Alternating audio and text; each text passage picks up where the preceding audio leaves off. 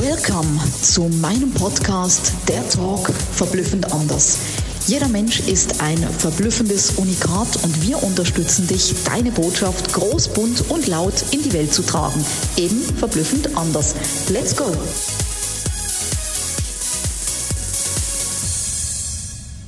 Herzlich willkommen zu einer neuen Podcast-Episode Sabina, der Talk verblüffend anders.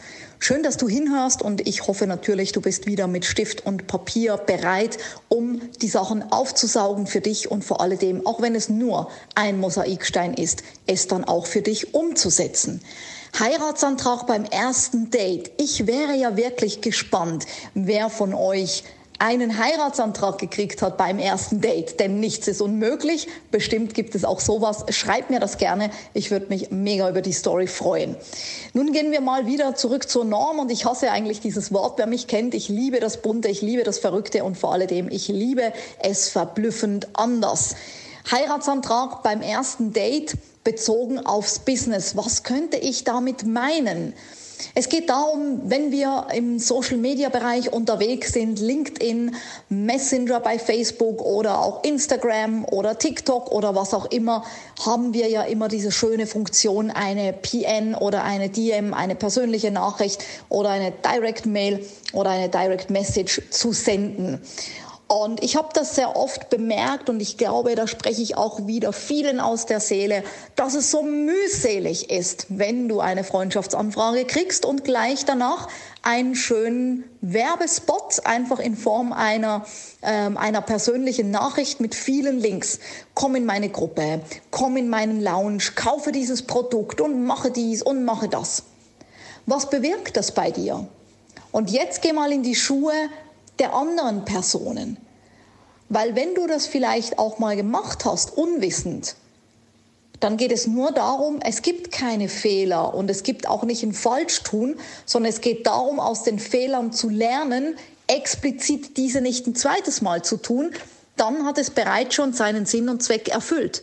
Und wenn du es vielleicht mal gemacht hast, oder auch aus der Not heraus, weil du dachtest, du musst verkaufen, weil du Geld brauchst, weil du die Rechnungen bezahlen musst, kann ich alles nachvollziehen. Das kenne ich von damals auch.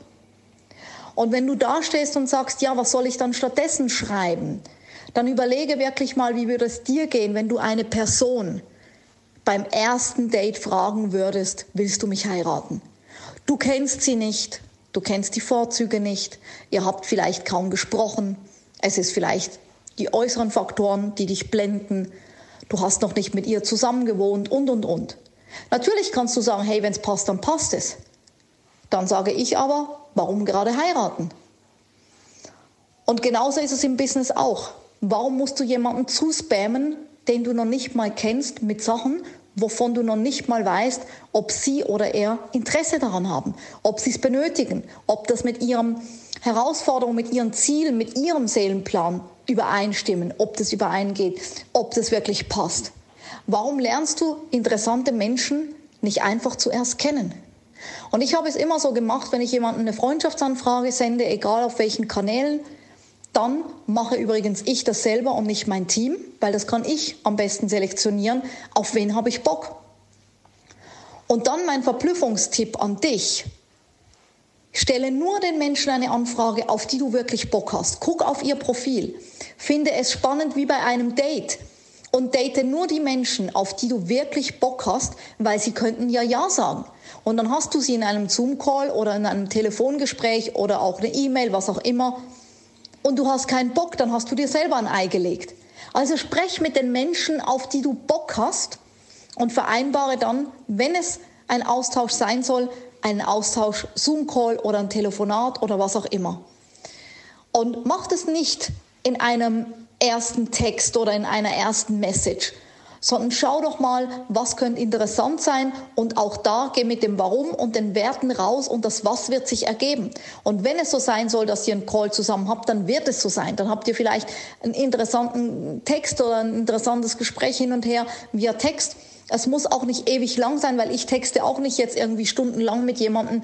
Ähm, das ist ganz klar, wir sind Unternehmer und verdienen nicht damit das Geld, sondern es soll einfach so sein, dass es, dass es ein guter Austausch ist als Basis, für einen Call. Und dann wirst du den Menschen kennenlernen, dann wirst du merken auch, matcht es oder matcht es nicht, so wie es vorher rübergekommen ist im Text. Und dann kannst du immer noch gucken, wo könnt ihr allenfalls kooperieren und wo passt es und wo hast du vielleicht was, was die andere Person gerade brauchen könnte. Der Verblüffungstipp, setz dich hin und schreibe einen verblüffend anderen Text und eben nicht ein 0815-Text, wenn du das nächste Mal jemandem eine persönliche Nachricht sendest. Lass es mich wissen, wie das bei dir so aussieht, wie der Text bei dir ist. Schreib mir gerne eine Nachricht.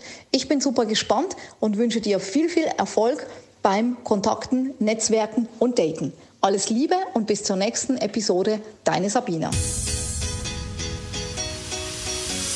Mega, dass du bei meinem Podcast dabei warst. Ich hoffe, du konntest viel für dich rausziehen und jetzt geht's ans Tun und ans Umsetzen. Für mehr Infos und Anregungen findest du alles in den Show Notes. Alles Liebe und bis zum nächsten Mal, deine Sabina.